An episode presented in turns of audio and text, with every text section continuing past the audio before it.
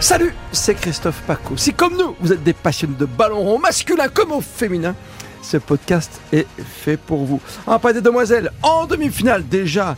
La tâche est superbe, hein, ce qu'elles ont réalisé est formidable, mais il faut encore aller jusqu'au bout, battre l'Allemagne pour aller en finale. Défi, on le disait, formidable pour ces demoiselles du football français. Riyad Slimani du site RTL.fr est avec nous. Salut Riyad. Salut Christophe. Et en face de toi, Baptiste euh, Durieux qui défend les demoiselles jusqu'au bout, jusqu'à la finale. Salut Baptiste.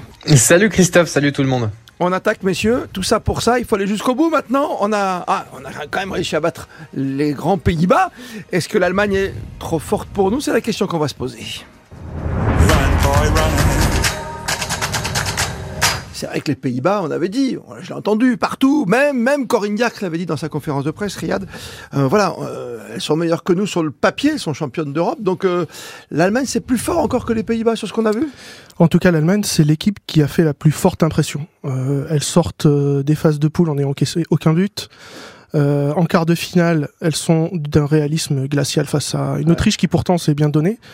c'est, elle est revancharde. C'est une équipe qui a perdu tous ses titres. Elle est octuple championne d'Europe. Octuple, j'adore. C'est comme les non-up, c'est neuf et octuple. Donc Exactement. Donc, euh, donc c'est une équipe qui arrive avec un mélange euh, d'expérience comme Alexandra Pope, l'avant-centre euh, qui est meilleure buteuse en en titre, en activité, avec un mélange de jeunes au milieu. c'est une équipe qui est redoutable, en tout cas, qui a un jeu très agressif et qui peut et qui fait figure en tout cas euh, hmm. d'ogre sur ce championnat d'Europe. Est-ce qu'on n'est pas quand même sur une, une bonne pente nous euh, l'équipe de France Baptiste que tu sens pas qu'on a les planètes qui s'alignent un petit peu après la blessure de, de Katoto? Ben, carrément, carrément. Déjà, avant de parler de l'Allemagne, j'aimerais revenir deux secondes sur euh, l'heure et demie compliquée qu'on a tous vécu euh, euh, face aux Pays-Bas. Non, mais c'était n'importe quoi. 33 tirs. moi, j'ai cru que ça ne le ferait jamais en fait, parce que mm. ce genre de match-là, en fait, t'as l'impression que t'as rien pour toi, t'as plein d'occasions. Il y a évidemment beaucoup de maladresse. Il y a un manque cruel de, de, de, de, qualité dans la finition également. Il y avait un peu de malchance aussi. Il faut se dire les choses. Mais franchement, j'ai 6 arrêts cardiaques, 3 AVC. C'était absolument terrible. Mais oublie tout ça, Baptiste. Oublie tout ça. L'essentiel c'est la qualif dans ce genre de match, sur la prolongue. Là, c'est le cas, justement, c'est un péno, tu vois. C'est comme ça, c'est le foot. Ça, ça, ça a toujours été écrit comme ça, de toute façon. Exactement, et c'est ça que j'adore dans, dans, dans, ce genre de match et dans les grandes compétitions, c'est qu'effectivement les scénarios sont improbables. Et donc il y a ce penalty avec le sang-froid d'Ef Périssé euh, qui s'est pas loupé, penalty dans les prolongues, et, et, ça fait du bien. Et je pense que ce genre de victoire forge encore un peu plus un état d'esprit qui était déjà euh, euh bien installé au, au sein de, de, ce groupe et de ce collectif. Donc euh, moi je suis plutôt confiant. Puis par rapport à l'adversaire, de toute façon, quand on est dans une demi-finale comme ça de, de championnat d'Europe, tout le monde est dur à battre. Bah oui. Personne est, est, facile à battre. Tout, tout, tout, tout est Donc c'est vrai que l'Allemagne, c'est effectivement, comme le disait très justement Riyad, c'est un gros morceau, mais de toute façon, il y a que des gros morceaux. Donc pour aller au bout, il va falloir euh, sortir des gros morceaux. et moi, je pense que l'équipe de France a toutes ses chances. T'aurais fait quoi? Suède, Angleterre, à la maison, tu vois C'était compliqué aussi, Riyad. Il y avait que des gros à jouer de toute façon. Euh, c'est très bien finalement de tomber contre une équipe qui fait figure de favorite. Euh, que la France va pouvoir aborder. De toute façon, elle n'aurait pas pris ça par-dessus la jambe, mais elles vont les aborder comme une grosse équipe. Mais on a aussi comme des les Pays-Bas, comme les Pays-Bas, comme les Pays-Bas. Euh, il faut jouer des gros matchs. De toute façon, c'est une équipe qui est qui cherche à gagner quelque chose. Si elle gagne en battant les Pays-Bas, ensuite en se tapant l'Allemagne. Enfin, là, à un moment donné, Après, ça sera l'Angleterre certainement à la maison, tu vois. C'est la probabilité, hein, je veux dire. Il y a y a que du bon à prendre dans ce genre de dans ce genre de confrontation. Euh, on n'oublie pas qu'on a des joueuses qui font des finales de Coupe d'Europe, qui gagnent des coupes d'Europe. Il fallait peut-être trouver une alchimie qui sur le match contre les Pays-Bas peut se créer sur des matchs tendus comme ça où on se fait peur où on pense que ça va pas passer. Et ça passe. Ça passe mentalement ça passe dans la maîtrise. Euh, c'est certes un penalty mais il est mérité. Euh, finalement les Pays-Bas n'ont pas fait on a eu peur parce qu'on a eu peur que les Pays-Bas fassent quelque chose mais les Pays-Bas n'ont pas montré grand chose et si tu marquais pas ce penalty tu périssais avec l'équipe de France. Voilà c'est fait. Oui Baptiste tu dis. Remets-toi non, non mais oui les Pays-Bas c'est qu'on en a on en, a, on en a fait tout un flanc. La vérité, c'est qu'ils ont, ils ont pas existé une seule seconde. Cette équipe, elle était, elle a rien fait, quoi. Elle a rien montré. C'était limite décevant parce qu'il y avait pas vraiment d'adversité, quoi. Alors après, le problème, c'est que quand on marque pas, euh, euh, les autres, du coup, elles étaient beaucoup plus confiantes, évidemment, puis elles y croyaient jusqu'au bout. Alors que le match, il aurait dû être plié à la mi-temps. On est tous d'accord, mais néanmoins, effectivement, c'était un peu décevant. Et je pense que ce sera une autre paire de manches avec l'Allemagne. Et c'est pour ça que là, l'efficacité, c'est vraiment le sujet euh, primordial pour ce genre de match dans, dans les grandes compétitions. Ah, l'efficacité, c'est-à-dire une occasion, un but, terminé, emballé, c'est pesé. Comme tu l'avais avec Katoto à l'époque, était notre petit Mbappé, quoi, hein, toute proportion gardée, bien sûr, de l'équipe de France. Euh, quelle, est, la valeur de, de l'Allemagne aujourd'hui Tu disais, il y a Pope, tout ça, mais c'est quoi? C'est un bloc? C'est le football allemand qui à chaque fois joue 90 minutes et gagne à la fin? Ça, ça ressemble un petit peu à ce qu'avaient fait les garçons après les échecs de 98 et 2000. C'est-à-dire qu'ils ont fait une refonte. Hmm. Euh, ils ont revu leur. Aujourd'hui, c'est une équipe qui est agressive, euh, qui, ré- qui essaye de, de- de- d'aller très vite sur les porteurs de balles. Dès qu'on aura le ballon, on va avoir des, des, des joueuses qui vont venir nous agresser. Elles sont jeunes, elles sont dynamiques. Euh, c'est, un vrai mélange avec euh, avec des, des, des anciennes à des postes clés. Euh, ça va être compliqué, mais c'est typiquement le genre de match sans doute qui ne permet pas de rentrer dans un dans un faux rythme. Donc il faudra jouer un gros match. Mais ça veut a- dire que tu vas contrer plutôt, tu vois, je veux dire, tu vas, il va falloir euh, passer le- l'obstacle du milieu de terrain. le, le- la bataille du milieu de terrain va être euh, va être clé. À un Ouais. moment donné, on va avoir euh, euh, des joueuses comme euh, comme Bilbo, comme Toletti, Mm. euh, comme Grace Guilloro qui vont être obligés. Peut-être que Grace Guilloro va être obligé d'en faire un peu plus, un peu plus bas sur le terrain. Cette bataille-là va être primo- primordiale parce que dans les deux équipes, dès qu'on a le ballon, on fuse vers l'avant. Nous, on a sans doute les ailes les plus efficaces d'Europe aujourd'hui, Mm. avec des Karchaoui, avec euh, Périssé, avec. euh, C'est ça notre force, oui, c'est sûr. euh, exactement. Mm, mm, Que ce soit offensivement, défensivement, on a vu avec l'entrée de la petite Bacha, euh, qui est jeune, j'ai petite parce qu'elle est, parce qu'elle est très jeune, mais sans, avec du culot, elle avait peur de rien, extrêmement dynamique. On a de quoi faire. Il faudra gagner j'adore. cette bataille du milieu de terrain comme d'habitude, mais après on peut faire très mal dans la projection très vite devant. On a l'impression qu'on a un peu plus de confiance, non? Même par rapport aux Pays-Bas, on était là, on se disait, bon, avec l'absence, on va pas y revenir dix fois de Katoto et autres. Euh, tu l'as dit, il y a eu 34 000 occasions, hein, tu les as comptées, Baptiste. Voilà, tu... sur ce match-là, tu as l'impression que tu peux faire un gros coup, énorme coup, qui serait important pour notre football à nous, parce que tu vas au moins en finale pour qu'on garde quelque chose dans la tête, tu vois?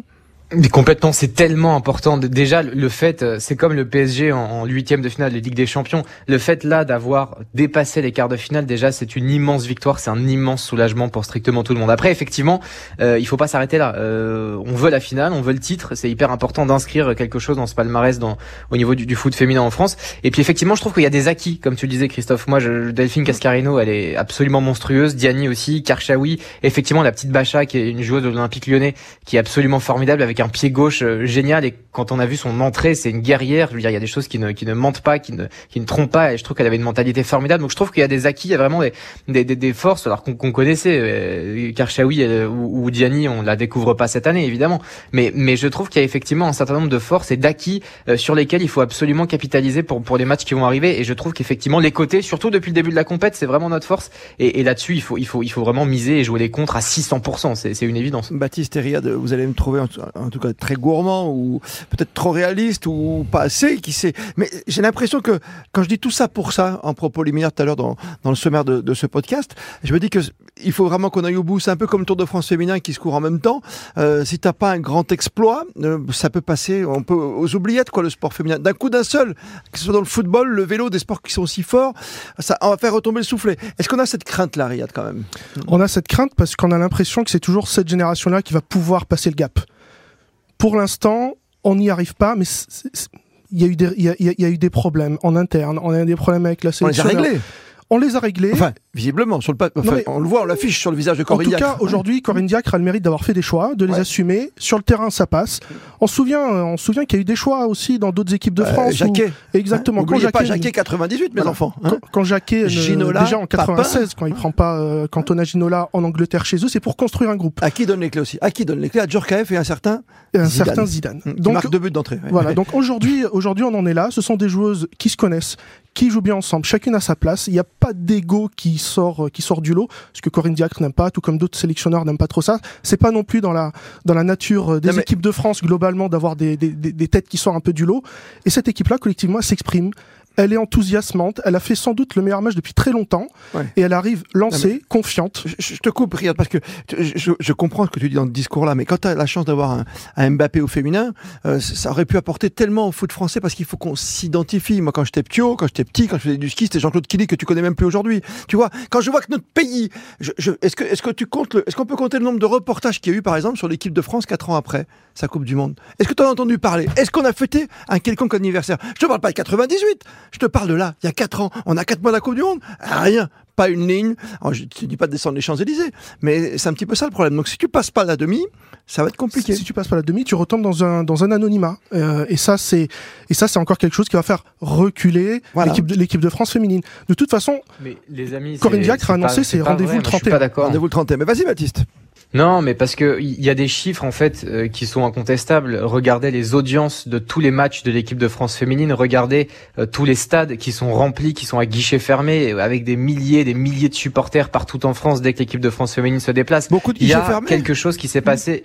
Mais bien sûr, il y, y a quelque chose qui s'est passé. euh, alors après, Ouais. je joue pas au Stade de France devant 80 000 Ah, personnes, forcément, mais il y a quelque chose qui s'est passé en 2019, ça c'est sûr, avec la Coupe du Monde qui était chez nous, en France. Et je trouve que depuis, il n'y a pas un emballement, c'est-à-dire que c'est pas, ça fait pas la une des journaux et la une de l'équipe. Bah, ce que je dis, c'est compliqué pour les garçons. que de dire ça. Mais par contre, mais par contre, par contre, il y a vraiment quelque chose, il y a un vrai attachement, et il y a une vraie audience, il y a une vraie fidélisation à cette équipe de France de, de foot féminin. Non, mais Donc ça peut succès ce serait bien qu'elles aillent au bout pour Ça peut être qu'un succès d'été. Oui, Moi, je te dis, il faut qu'on travaille sur la longueur pour le sport féminin en général. Il y a du travail, Baptiste Durieux. On attend le match avec impatience. Riyad aussi. On va se régaler en tout cas mercredi. On espère, euh, euh, voilà, que, que Baptiste euh, ira beaucoup mieux que par rapport au quart de finale parce qu'il a vraiment souffert. On a compris. Heureusement qu'on s'est qualifié au bout. Demi-finale face à l'Allemagne à vivre évidemment fil rouge sur Artel avec euh, toute l'équipe du service des sports. Baptiste Riyad, merci à vous en tout Merci, cas pour ce podcast. Je rappelle que vous pouvez aller vous promener, il y en a un peu partout. On parle notamment du, PSG, tiens, par hasard, ou de l'OM, voire de l'OL de temps en temps quand ça fonctionne, ou d'autres équipes comme Bordeaux qui attend sa place en, en Ligue 2. Merci d'avoir été avec nous dans ce podcast, évidemment, dont on refait le match.